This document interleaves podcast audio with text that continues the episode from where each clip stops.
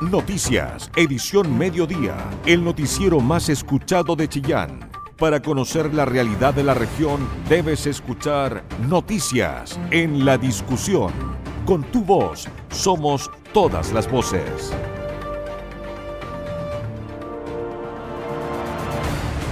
Autoridades encabezadas por el delegado presidencial Claudio Ferrada dieron a conocer los últimos detalles de los preparativos en Chillán Viejo para la conmemoración de un nuevo natalicio de Bernardo Higgins. También se refirieron a las medidas de seguridad del encuentro que sostendrán mañana en Chillán, Ñublense y Colo Colo. Como siempre, desde temprano en terreno está nuestro colega Jorge Hernán Quijada, quien trajo este trabajo informativo.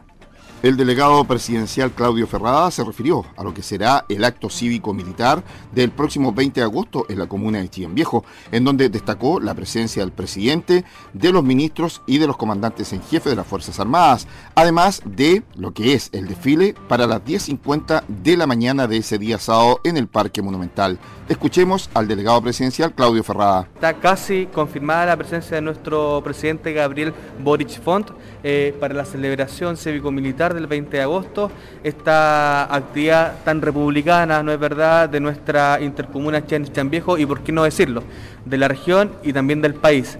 Eh, así que estamos afinando los últimos detalles con la avanzada presidencial para efecto de tener a nuestro presidente de la República, don Gabriel Boric, eh, en este 20 de agosto, eh, también con la presencia de estos ministros. la, parada militar se realizará a las 11 de la mañana en la misma dependencia del Parque Chean Viejo, donde desfilarán, digamos, las Fuerzas Armadas en conjunto también con escuelas y colegios de la comuna. Eh, va a ser una actividad familiar, queremos que esto vuelva a la comunidad, eh, los anillos de seguridad van a estar dados y por sobre todo también vamos a poner puntos de eh, monitoreo de de los registros sanitarios correspondientes, el uso correcto de la mascarilla, alcohol gel, porque también entendemos que si bien es un evento masivo, pero que esta se tiene que dar con todas las medidas de seguridad correspondientes, tanto sanitarias como externas. ¿El vino de honor va a ser en la Municipalidad de Chillán Viejo? Así es, eh, está contemplado un vino de honor eh, dentro de la Municipalidad y las instalaciones de la Municipalidad de Chillán Viejo, esto coordinado en conjunto con el alcalde eh, Jorge del Pozo, quien ha tenido la diferencia de poner a disposición ya la municipalidad, el consistorial correspondiente a Chillán Viejo, así que el presidente eh, en primera instancia ha aceptado esta invitación para hacer el vino de honor por primera vez, entiendo yo, en la dependencia de la municipalidad. ¿Habrá algún tipo de prensa local que se vaya a reunir con el presidente? ¿Hay algo conversado o no hay nada? Eh, se están acreditando los medios de prensa locales, nosotros lo que queremos es reforzar también esta este sentido de pertenencia a través de la región, porque son efectivamente ustedes los que día a día hacen el trabajo que tanto a nosotros nos interesa, que es la comunicación, sobre todo de las autoridades, hacen las comunidades. Así que tenemos especialmente diferencia con la prensa local, la cual va a estar debidamente acreditada, en conjunto también con la prensa nacional e inclusive internacional, que siempre están eh, afectos a estos eventos. De esta manera la invitación es a la comunidad a poder asistir llevando el pase de movilidad y llegando muy temprano para llegar lo más cerca posible del parque monumental de la comuna de Chillán Viejo. Toda la información que te interesa. Noticias en la discusión 94.7 FM. Y lo que pudo haber sido un lamentable caso de incendio con el fallecimiento de una mujer adulto mayor en el sector de Los que resultó ser aparentemente un homicidio cuyo móvil por el momento se desconoce. Sobre esta nota criminal ocurrida en la comuna de Pinto nos amplía información Marlene Guerrero. Hasta las 10.30 horas de este jueves 18 de agosto se amplió la detención del imputado por el homicidio de María Sepúlveda Matus, la vecina de 63 años del sector La Playita de Los Yeuques, quien fue encontrada calcinada por bomberos que removían los escombros de su casa, que se destruyó el jueves pasado a causa de un incendio que resultó ser intencional. Esto luego que la fiscal Maritza Camus solicitara el reciente sábado al juzgado de garantía de Chillán extender la detención del imputado por exigir diligencias pendientes. El imputado, de quien aún no se ha hecho pública su identidad, resultó ser el vecino de la víctima, quien al igual que sus tres perras de compañía habrían muerto antes de que se iniciara el siniestro. La fiscal a cargo de la investigación confirmó la intervención de terceras personas en el crimen. Eh, estamos frente a un delito de homicidio y que el incendio que es provocado estaría, de acuerdo a, las diligencias y, pericias que se están realizando, se habría iniciado por intervención de terceros para eh, borrar cualquier tipo de, de huellas o de antecedentes como para establecer la causa de muerte. Sin embargo, eh, el cuerpo mm, no fue absolutamente eh, calcinado por lo que se pudo establecer esta intervención de terceros. Según la persecutora, las pericias efectuadas por especialistas del laboratorio de carabineros y las pesquisas del OS9 de la misma institución permitieron encontrar importantes evidencias que vinculan al imputado como autor de ambos delitos. Que eh, el lugar del hecho en donde se da muerte a la víctima eh, sería en la parte posterior de la casa habitación. Eh, sin embargo, eh, fue encontrada al interior de su dormitorio, estaba la puerta cerrada, entonces efectivamente fue movido el cadáver desde donde se produce la muerte hasta el lugar en donde fue encontrado.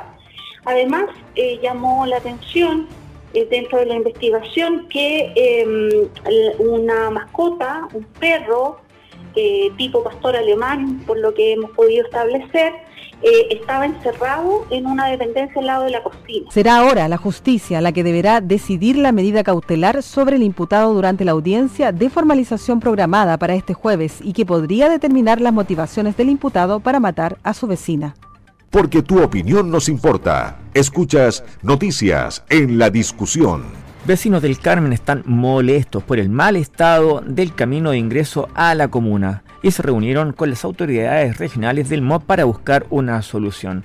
Con parte de algunas de estos representantes de las fuerzas sociales de la comuna del Carmen conversó nuestro compañero de labores, Jorge Hernán Quijada. Una importante reunión sostuvieron durante el viernes recién pasado el presidente de la Cámara de Comercio de la Comuna del Carmen, así como el presidente de la Unión Comunal de esta comuna y la concejala Blanca Herrera, además del concejal Nelson Sandoval, para de esta manera reunirse con el MOB y ver la solución que puedan tener al ingreso de la Comuna del Carmen en un camino que no está en buenas condiciones. Escuchemos en primer término a Jorge Merino Rubilar, presidente de la Unión Comunal del Carmen. Específicamente en el, en el tramo 9 que se está eh, ejecutando ahora. Nosotros tenemos ah, aquí una impresión de que eh, hay que hay que ver, hay que revisar ciertas cosas. Eh, lo que la, comunidad recordaba era era un, cruce muy moderno, un, gran paso en, seguridad, eh, una gran mejora y, al enterarnos ahora no hace más de dos meses, ¿verdad? De, los detalles específicos del cruce que se está ejecutando hay una gran diferencia. Entonces la impresión es, ¿qué pasó acá? Ahí vienen las preguntas, ahí viene, vamos a golpear puertas, vamos a hablar los, con los que idearon el proyecto y bueno, examinamos los detalles, hay, hay, varias cosas que desaparecieron, no hay cruce peatonal, no hay paradero que no está, tal vez falta agregar algunas eh, pistas de aceleración, pero básicamente la seguridad del cruce, si, si es que no mejora, va a ser peor consideramos que esto va a seguir aumentando el flujo escolar. Estamos hablando de un parque automotriz que ha crecido enormemente en los últimos, en los últimos años. Y bueno, eh, que en una ruta mejorada, de, de, mejor eh, oferta de velocidad, no solamente no van a disminuir los accidentes, sino que van a aumentar y esa es nuestra gran preocupación como comunidad. El presidente de la Cámara de Comercio, Oscar Labraña. Los vecinos de la Junta de Vecinos Nueva Vida del Zarzal estamos muy preocupados porque este tema nos involucra directamente. El acceso es forma parte de la área donde intervenimos y transitamos como vecinos. Nuestra junta de vecinos se extiende desde eh, el puente Corontas hasta la entrada al Carmen por el lado donde está la bomba de benzina y por lo tanto frecuentemente eh, podemos ver situaciones de accidentes o situaciones de peligro que se presentan en la carretera. Y el acceso al Carmen es un punto crucial que nos interesa mucho que con estas nuevas obras pueda, puedan haber garantías de, de seguridad. Y si bien conocimos de parte de la empresa que asesora al, a la fiscalización de este proyecto sobre eh, los planos ¿no? del puente, eh, nos preocupa efectivamente eh, cómo, cómo va a venir esta nueva, este nuevo desarrollo. Porque en los planos eh, aparecen un, eh, llamémoslo así, un acceso más expedito viniendo desde Yungay hacia el Carmen, pero el acceso que se presenta desde Chillán hacia el Carmen, eh, la verdad nos genera muchas dudas y nos preocupa porque creemos que en vez de disminuir la accidentabilidad, aumentaría. Ahora, hay que señalar que efectivamente lo que como vecinos nos gustaría que este proyecto llevara adelante es que se piense que el, 80% de del flujo vehicular en, esta, en esta esquina está dado por el tránsito entre Chillán y el Carmen y el Carmen Chillán. Y es ahí donde creemos que efectivamente debió haber habido una mejor solución. Por ejemplo, una pista de aceleración para los que salen desde el Carmen a Chillán. Em, quizás eh, no este, este diseño que está actual eh, eh, cuando uno accede, ¿cierto? Desde Chillán al Carmen mediante un desvío y después ponerse en un cruce de 90 grados para acceder al Carmen, sino que quizás a lo mejor haber pensado en un bandejón central, por ejemplo. La concejala de la comuna, Blanca Herrera Benítez. Ojalá así fuera, porque de verdad que esto viene de un, del Ministerio de Obras Públicas, pero de Santiago, entonces es como difícil llegar a ello, eh, encuentro yo en una comuna chica, pero eh, tenemos que estar pendientes y a dialogar con las personas que están acá, como ahora somos región de Ñuble, con las personas que están acá en Chillán y que puedan ser voz en, del Ministerio de Obras Públicas en Santiago para que puedan anotar nuestras anotaciones y nuestras inquietudes con respecto al cruce, que eso es lo más que nos compete, el cruce al, que de la entrada al pueblo, porque el puente en sí, yo la verdad lo encuentro que está genial, pero es la entrada la que nos complica. En la última reunión que tuvimos, el joven que nos explicó el ingeniero dijo que ahí van a ver las señales de tránsito, las que corresponden y todo. De esta manera se espera poder llegar y contar con una solución que permita mejorar el camino de ingreso a la comuna del Carmen por lo que es la ruta de la muerte, para así tener un mejor desplazamiento y ingreso a esta comuna. Información veraz, con periodistas de verdad, noticias en la discusión. Solo semana del plebiscito de salida en dependencia del Centro de Extensión Cultural Alfonso Lagos, este viernes se realizará el foro Conversemos sobre la propuesta de la nueva constitución, en la que participarán tres de los cinco ex convencionales del Distrito 19 de Ñuble. Hablamos de Carolina Sepúlveda, Felipe Arboe y César Uribe. Martina Rau y Margarita Letelier también fueron invitados, sin embargo, se excusaron de participar. En esta ocasión, la moderadora será nuestra compañera del diario La Discusión, Carolina Marcos, y la instancia es organizada por la Universidad de Concepción, Campus Chillán y Foro Constituyente. El auditorio del SECAL de la UDEC será el lugar que albergará a poco más de 100 personas quienes también podrán plantear sus inquietudes durante el desarrollo de esta actividad. El académico de la Facultad de Ciencias Jurídicas y Sociales, Campus Chillán, y director del Foro Constituyente, doctor Alfonso Enríquez, explicó que este foro se enmarca en una serie de actividades que la UDEC ha estado realizando para orientar a la ciudadanía en este importante proceso. Esta actividad forma parte de las actividades que estamos organizando como universidad, como foro constituyente, como Campus Chillán, destinada a informar a la población acerca de del contenido y alcance de la propuesta. Y junto con actividades de un corte más académico em, y de divulgación, hemos decidido organizar también esta actividad para que la gente conozca cuáles son las posturas de los ex convencionales frente a este importante proceso que estamos viviendo. Y nuestra idea, por supuesto, siempre ofrecer ambas posturas, tanto a favor como en contra, para dar cuenta también del carácter plural de nuestra casa de estudio. Carolina Sepúlveda, una de las ex convencionales constituyente por el Distrito 19, se refirió a la importancia del foro para seguir informando sobre la propuesta de la Carta Fundamental, de acuerdo con lo que ya está en el texto y no en pensamientos o ideas que podrán ocurrir a futuro. Hay que seguir informando, todo sigue finalmente el 4 de septiembre, foros para exponer lo que dice el texto y demostrar lo que dice el texto, porque andan muchas cosas, digamos, tarjetizaciones o verdades a medias, cuando se omite información al no explicar las normas entre sí se complementan y hay normas que no se están leyendo y que las dudas que está establecida la gente están otras normas, por lo tanto ahí está la respuesta de muchas de las dudas que tiene la ciudadanía. Entonces yo tranquila con el trabajo realizado durante la convención lo que se tiene que hablar y juzgar ahora es el texto, lo que está ahí y cómo esto beneficia o no a la ciudadanía entera y la gente tiene que decidir en función del texto, no los convencionales, no quienes fuimos. Y como les adelantábamos, uno de los que también estará presente y fue invitado es el ex convencional César Uribe. Recordemos que él es arquitecto, activista socioambiental y también es cofundador de la organización Ñuble Libre. Afirmó que se trata de una instancia muy importante para informar a la población un espacio bien importante, interesante para informar. Una de las principales, para mí al menos, deudas de este proceso fue que se mezcló el proceso informativo con el proceso de campaña propiamente tal y eso me parece que es lamentable porque la campaña también ha sido bastante sucia, por así decirlo, donde no ha habido mucho filtro para, o moralidad para establecer propuestas, ideas o mensajes reales y no caer en, la, en lo más mediático, en lo más controversial, inclusive en mentiras que terminan paralizando de alguna forma a la, gente en relación a su decisión del 4 de septiembre. Y bueno, el espacio del, de que se levanta, un espacio que yo creo que puede ayudar a contrarrestar información, que uno entiende también bajo el contexto de que se está haciendo en la universidad, va a ser un espacio más objetivo respecto a la información que ahí se transmite.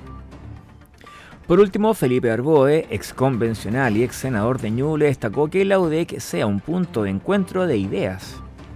Lo primero es felicitar a la Universidad de Concepción. Creo que siempre es importante que la universidad sea un punto de encuentro de ideas. Yo espero y confío que va a ser un debate de ideas, no de agresiones, ni calificaciones, creo que es muy importante. Estamos a pocas eh, semanas, digamos, de que la ciudadanía tome una decisión total para el país. Más allá de que el proceso haya sido democráticamente muy legítimo, creo que voy a intentar dar los argumentos para dar las razones que me han llevado en esta oportunidad a rechazar el texto propuesto por la Convención Constitucional, destacando sus virtudes, que como todo texto las tiene, pero también obviamente aquellos problemas serios que a mi juicio no garantizan gobernabilidad profundiza en los niveles de desigualdad que tenemos en el país. El foro con ex constituyentes se realizará el día viernes 19 de agosto a las 6 de la tarde y está abierto a todo público. La actividad se enmarca en los objetivos que tiene la Casa de Estudio para orientar a la ciudadanía en estos trascendentales procesos del país. Periodismo regional con noticias de verdad, noticias en la discusión. La Superintendencia de Electricidad y Combustibles anunció una investigación por el masivo corte de luz que dejó sin energía eléctrica a cerca de 100.000 personas entre las regiones de Ñuble y Biobío. Este hecho se suma a los numerosos reclamos durante los últimos días por interrupción del servicio eléctrico en diferentes comunas de nuestra región. Sobre esto nos amplía Danilo Barahona.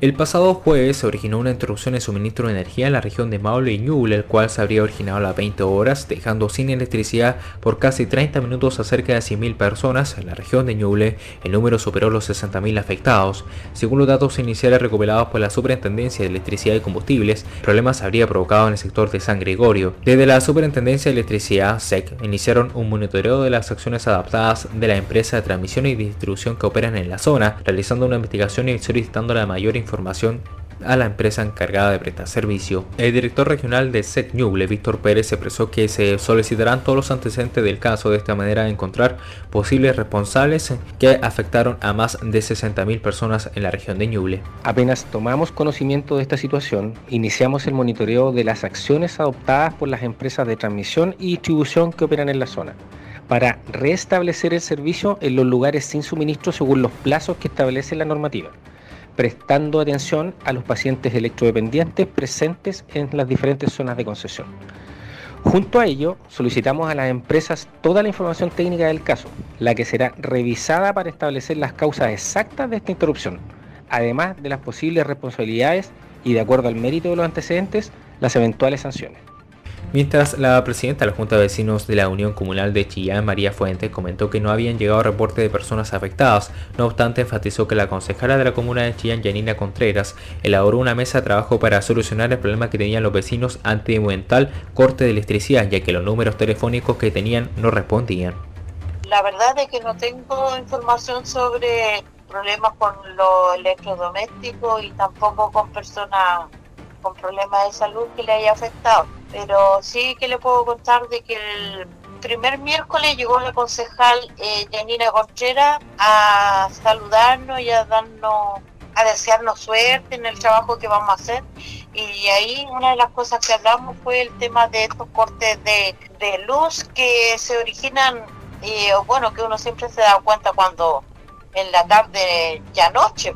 Entonces eh, queríamos nosotros eh, saber a quién podemos llamar por teléfono porque los números que uno tiene de repente no contesta.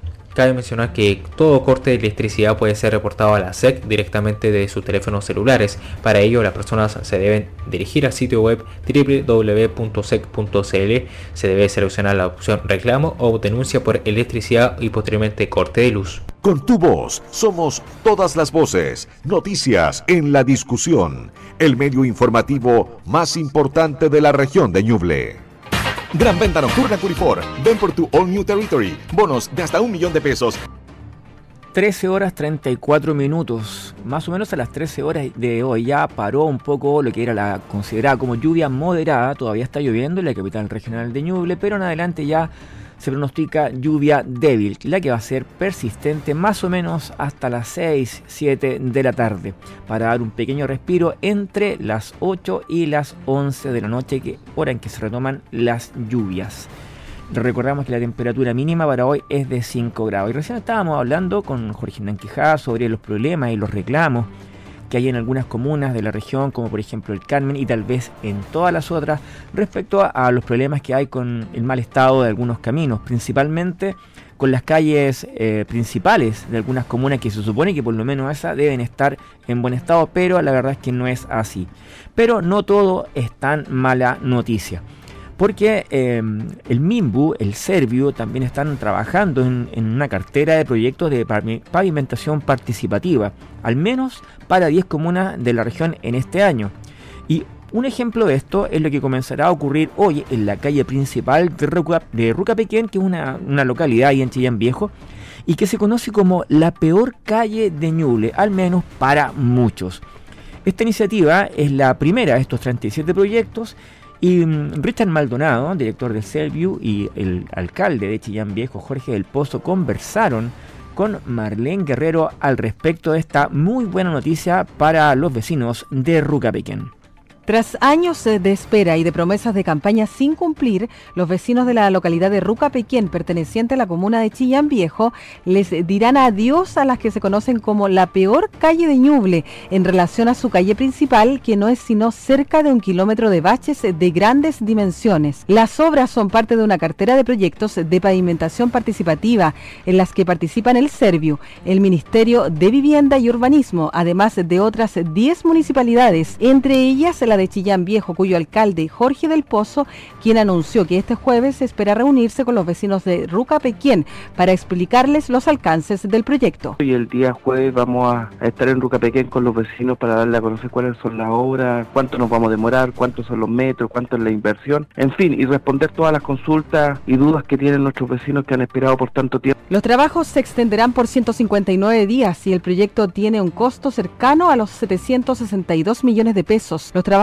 contemplan pavimentación por 969 metros lineales con sus respectivos sumideros de aguas lluvias, más la construcción de veredas por ambos costados. Por otra parte, el director del Servio, Richard Maldonado, dijo que esperan que para el mes de septiembre ya tengan aprobados el resto de los proyectos de pavimentación participativa para el resto de la región. Bueno, estamos trabajando con proyectos eh, de las comunas de Yungay, San Nicolás, Quillón, eh, Tian Viejo, San Carlos, Portezuelo, San Ignacio, Carmen. Estamos trabajando con 10 comunas actualmente. Estamos en revisión de 37 proyectos para las comunas que he indicado. Conforme al último estudio realizado por el MIMBU, en Ñuble hay un déficit de 340 kilómetros de calles pavimentadas, por lo que se invitó a las comunidades a postular a los programas de pavimentación participativa. Porque tu opinión nos importa. Escuchas noticias en la discusión. Y los queremos invitar ahora a escuchar el trabajo de Jorge Hernán Quijada nuevamente, pero esta vez en el marco de 1.500 millones de pesos que fueron aprobados por el gobierno regional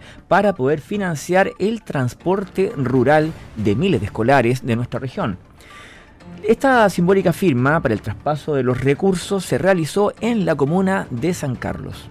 Esta mañana la Comisión de Educación sesionó en la comuna de San Carlos y es donde se aprobaron 1.500 millones de pesos para lo que es el transporte escolar en sectores rurales. Así lo dio a conocer el presidente de la Comisión de Educación del Gobierno Regional, Juan Riquelme. Efectivamente acaba de finalizar eh, la, la, reunión de la, de la Comisión de, Educación, eh, donde eh, hemos recibido el informe del Ejecutivo eh, a través de la, jefa de la División de Desarrollo del Gobierno Regional, la propuesta que habíamos solicitado como Consejo Regional para hacer un aporte extraordinario y por primera vez eh, a el financiamiento del transporte escolar rural de los municipios. Esto ha sido una situación muy complicada que afecta a los municipios, especialmente los más rurales, en el transporte de nuestros estudiantes de los sectores lejanos.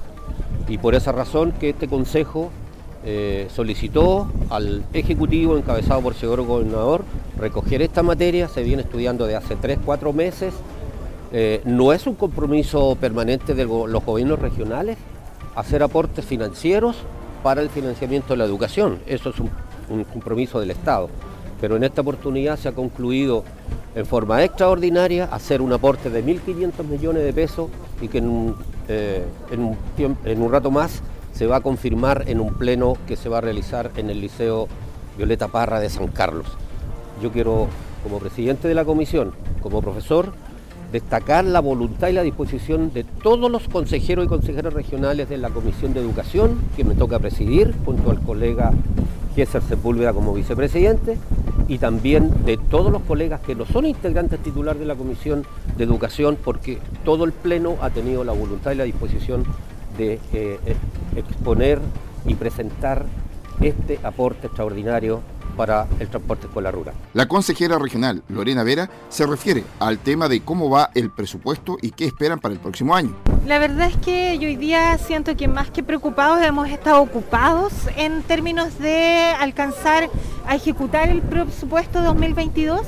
Eh, no es una tarea fácil, sobre todo en una región como la nuestra, que tiene características de rezagar Em, poco, poca capacidad técnica, además los municipios están con poco profesional, eh, hacen su mayor esfuerzo y también los servicios, recordemos que tenemos servicios que llevan muy poco tiempo instalados, entonces em, este año tenemos una ejecución presupuestaria mucho más alta que la del año pasado, que bordeaba entre los 12 y 13%. Este año estamos en el 23%. Y eh, la verdad es que estamos con varias iniciativas que eh, en el trabajo que se ha hecho, tanto con los servicios como con los municipios, creemos que vamos a poder alcanzar a cumplir con nuestra tarea de ejecutar el presupuesto del gobierno regional este año 2022. Así es que en, en ese sentido estamos ocupándonos junto a nuestro gobernador, don Oscar Crisóstomo. Una instancia en donde el gobierno regional espera de esta manera poder cumplir la meta de los recursos entregados para este año para así tener el próximo año la posibilidad de aumentar el presupuesto del gobierno regional de Ñuble. Periodismo regional con noticias de verdad, noticias en la discusión para analizar hechos y prevenir futuros actos delictuales en torno a la locomoción colectiva, autoridades regionales junto a carabineros encargados de seguridad municipal y operadores del gremio realizaron una nueva jornada de la Mesa de Seguridad de Transporte Público en la intercomuna. Las temáticas desarrolladas en esta misiva fue, por ejemplo, levantar los puntos de la ciudad que pueden potenciar actos delictuales, creando estrategias de prevención y también fortaleciendo una comunicación más directa con las autoridades. En esa línea, junto con Carabineros y el coordinador de Seguridad Pública, Jorge Muñoz, se implementarán patrullajes preventivos por parte del contingente policial, como también se agregarán turnos de televigilancia que realizará la delegación presidencial a través de drones. El Ceremi de Transportes, Javier Isla, destacó que el trabajo conjunto con distintas instituciones públicas, junto con las empresas de transporte público de la intercomuna, es fundamental para aumentar los estándares de seguridad en la locomoción colectiva. Seguir trabajando en conjunto con distintas instituciones públicas, junto con las empresas de transporte público de la intercomuna Chillán y Chillán Viejo, es fundamental para aumentar los estándares de seguridad en la locomoción colectiva. En estas instancias estudiamos los puntos críticos donde existen focos delictuales y de esta forma establecer mejoras que protejan tanto a conductores como pasajeros. Estas mejoras pueden ser, por ejemplo, mejorar la iluminación de paraderos, como también agregar mayor vigilancia de las policías en el sector afectado. Por su parte, el presidente de la Asociación Gremial de Taxibuses Urbanos, Humberto Llanos, destacó el encuentro dado que este se generó a la brevedad tras un hecho delictual que surgió con la línea 7 hace solo unas semanas. Eh, a ver, ayer eh, tuvimos una reunión con el delegado CNM Transporte y tuvimos la oportunidad de conocer al nuevo encargado de seguridad pública. Eh, es la segunda mesa de trabajo que tenemos los gremios de transporte con la en relación a una mesa de seguridad, dado y, y, esta se generó a la brevedad, dado un hecho delictual que surgió con la línea, en la línea 7 alrededor de las 20-30 horas semanas atrás.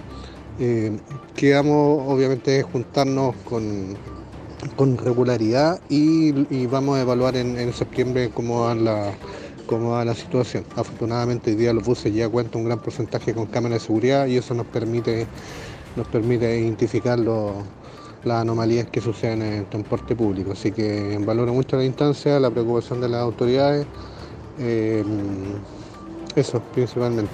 Finalmente, las autoridades determinaron que esta instancia se realizará de forma mensual para ir mejorando las acciones en conjunto con cada uno de los actores presentes en dicha reunión. Todos los puntos de vista, con todas las voces, en el medio más confiable de la región de Ñuble, la discusión.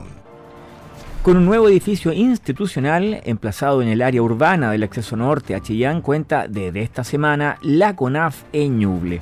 Esta nueva edificación permite unificar por primera vez a todas las áreas de la estructura organizacional de la corporación en un mismo espacio, mejorando las condiciones para una dotación de 51 trabajadores y jornales transitorios. Se trata de 33 oficinas acondicionadas en un inmueble de 1.200 metros construidos dentro de un terreno de 9.000 metros cuadrados, además con salida directa a la Ruta 5 Sur y caminos intercomunales para desplazamientos rápidos en caso de emergencias, principalmente para incendios forestales. Renzo Galgani, director regional de CONAF Ñuble y articulador del proyecto del traslado a este nuevo edificio, afirmó que la nueva infraestructura busca mejorar las condiciones de los trabajadores para desempeñar de mejor manera sus labores, donde el foco y el objetivo principal son los usuarios. Esto eh, parte bajo la lógica de entender que hay que mejorar las condiciones de los trabajadores. Porque somos todos iguales. No hay más uno sobre el otro. Eh, la solicitud fue entendida inmediatamente además. Y la solución que propusimos a corto y a mediano plazo también fue entendida. Y también fue aceptada. Porque nuestro proyecto más importante es cuando nos vayamos a nuestro propio espacio. Y eso es un trabajo colaborativo. El director regional agregó que este nuevo edificio tiene un plazo de ocupación de cuatro años, que es el tiempo definido para la elaboración, aprobación y ejecución de un proyecto que pretende la construcción de un edificio propio para la dirección regional. Por su parte, el director ejecutivo de CONAF, Christian Little, expresó las transformaciones en que se encuentra inserta la institución. Esto eh, parte bajo la lógica de entender que hay que mejorar las condiciones de los trabajadores porque somos todos iguales. No hay más uno sobre el otro. Eh, la solicitud fue entendida inmediatamente además. Y la solución que propusimos a corto y a mediano plazo también fue entendida. Y también fue aceptada. Porque nuestro proyecto más importante es cuando nos vayamos a nuestro propio espacio. Y eso es un trabajo colaborativo. En la inauguración del nuevo edificio acompañaron a las máximas autoridades de la CONAF el ministro de Agricultura Esteban Valenzuela, quien valoró el esfuerzo hecho por la corporación debido a que las antiguas dependencias compartidas con el SAG y además con el INDAP, los trabajadores estaban hacinados y sin las condiciones adecuadas para desempeñar su trabajo. Todos los puntos de vista, con todas las voces, en el medio más confiable de la región de Ñuble, la discusión. Bueno, vamos al ámbito político, porque acá en la región hubo un, tuvo un pequeño paso em, el ex convencional del Partido Comunista, Marcos Barraza, quien dijo que el acuerdo de mejoras al texto constitucional firmado por el oficialismo ha puesto de manifiesto, según él, el carácter obstruccionista del rechazo. La nota es de Isabel Charlín. De paso por la región donde tiene planificado volantear en el mercado de Chillán y reunirse con adultos mayores en la comuna de San Carlos, el ex convencional y ex ministro de Desarrollo Social Marcos Barraza se refirió a la última etapa de campaña de la opción apruebo, de cara al plebiscito de salida del próximo 4 de septiembre. El militante comunista resaltó que a medida que la ciudadanía ha ido leyendo el texto propuesto, ha ido despejando dudas. Respecto de las encuestas que no han sido generosas con el apruebo, dijo no subvalorarlas, pero tampoco sobre representarlas. Yo creo que las encuestas de los estudios de opinión no hay que subvalorarlos, pero que tampoco hay que sobre representarlos. Eh, no constituyen una verdad absoluta. Además, eh, los medios relevan una parte de los estudios de opinión y no la totalidad. Voy a poner un ejemplo. La encuesta Academ, que se publicó el día de ayer, establece una diferencia de 5 puntos porcentuales, eh, pero establece que el 79% de la población no ha accedido a información directa respecto del texto constitucional. Desde la prueba nos hemos propuesto recorrer 2 millones de casas. Yo creo que vamos a superar con creces los 2 millones de casas. El rechazo estaba arriba porque lleva más de un año en campaña. Dejó de crecer, luego se estancó, ahora empezó a decrecer. Quedan tres semanas de campaña. La encuesta Mori eh, o la Criteria muestran un, empate técnico. Entonces, eh, yo creo que si se trata de estudios de campo, eh, las encuestas que relevan los grandes medios de comunicación no son las más fieles sobre si el acuerdo firmado por los partidos oficialistas en torno a efectuar ajustes al texto constitucional de ganar la opción apruebo, sostuvo que ha permitido darle seguridad a un sector de la población que solo se ha alimentado de mentiras, dijo. Ha permitido desmantelar las mentiras y ha permitido seguridad, segurizar a un sector de la población que solo se ha alimentado de mentiras. Hay que tener presente que el rechazo empezó su campaña eh, por el rechazo el 4 de julio del 2021, el día que se constituyó la convención y ha tenido un despliegue multimillonario. Pues bien, un objetivo de la campaña es hacer claridad y despejar esas mentiras de manera tal de que la ciudadanía acceda a la información veraz. Y el acuerdo cumple con ese propósito. En segundo lugar, hace que el apruebo sea más competitivo, porque hay gente que quiere aprobar para mejorar, aprobar para perfilar, aprobar para reformar, aprobar para consolidar, aprobar para perfeccionar. Todos los apruebos son útiles y hace más competitivo el apruebo desde el punto de vista de quienes tenían más inseguridades. Pero en tercer lugar, también ha puesto de manifiesto eh, el carácter obstruccionista del rechazo. Porque fíjese que el acuerdo, por ejemplo, establece, refuerza, refuerza, remarca que uno podrá atenderse en el sistema público como en el sistema privado de salud que los fondos no son eh, embargados, no son expropiables, los fondos de capitalización individual de las AFP, sino que son propiedad privada individual. Refuerza que la propiedad privada existe en todas las dimensiones, incluida la vivienda. ¿Qué ha dicho la derecha? Que no va a aprobar el acuerdo. Marcos Barras aseguró que la propuesta de nueva constitución es perfectible, pero para hacer esas mejoras es necesario aprobarla primero, aseveró. Es un texto que asegura dignidad y calidad de vida para todas y todos, que reconoce la pluralidad de Chile, por ejemplo, la ruralidad, la pequeña agricultura, la pesca artesanal, la pequeña minería y los pirquineros, que también hay un mandato para fortalecerlos. Reconoce constitucionalmente y mandata fortalecer los canales de comercialización local, es decir, se pone del lado el texto de la pequeña, del, pequeño, del, pequeño comerciante, de la pequeña comerciante. Es un texto que nos permite reconocer los derechos de las mujeres en todas las dimensiones, en el trabajo doméstico, en, la igualdad salarial, eh, en los derechos de las personas que cuidan y de las personas que son cuidadas. Quienes cuidan mayoritariamente son mujeres reconoce las regiones y le da más poder a las regiones. Eh, permite tener un sistema tributario más justo, que queden más recursos en las regiones. En definitiva, es un texto ponderado eh, que puede ser perfectible, sin duda, eh, pero que para hacer esas perfecciones requerimos de una nueva constitución. A poco más de dos semanas del plebiscito de salida, los comandos del apruebo y el rechazo intensificarán su trabajo de campaña, el cual podrán efectuar hasta el jueves primero de septiembre. Todos los puntos de vista, con todas las voces, en el medio más confiable de la región de Ñuble. La discusión. En medio de altos casos diarios de COVID-19, en la región expertos critican la disidia de los rezagados para ponerse al día con la vacunación. Unas 90.000 personas todavía no completan este esquema. El informe es de Danilo Barahona. Con más de 41.000 casos de activos de COVID-19 a nivel nacional, se encienden las alarmas y la preocupación por las personas que aún no completan su esquema de refuerzo. Todo esto a un mes que se dé inicio las fiestas patrias, donde según expertos, las personas que no mantienen su esquema de vacunación al día podrían presentar cuadros más complejos. En lo local, en la región de Ñuble, más de 90.000 personas mantienen pendientes su tercera y cuarta dosis de refuerzo, situación que preocupa a los epidemiólogos en que no ven con buenos ojos los datos entregados por el Servicio de Salud de Ñuble. De esta manera, el académico del programa de epidemiología de la Escuela de la Salud Pública de la Universidad de Chile, Gabriel Cavada, se refirió a las 90.000 personas que se encuentran rezagadas en Ñuble, lo que tardaría aproximadamente 300 días para ponerlas al corriente.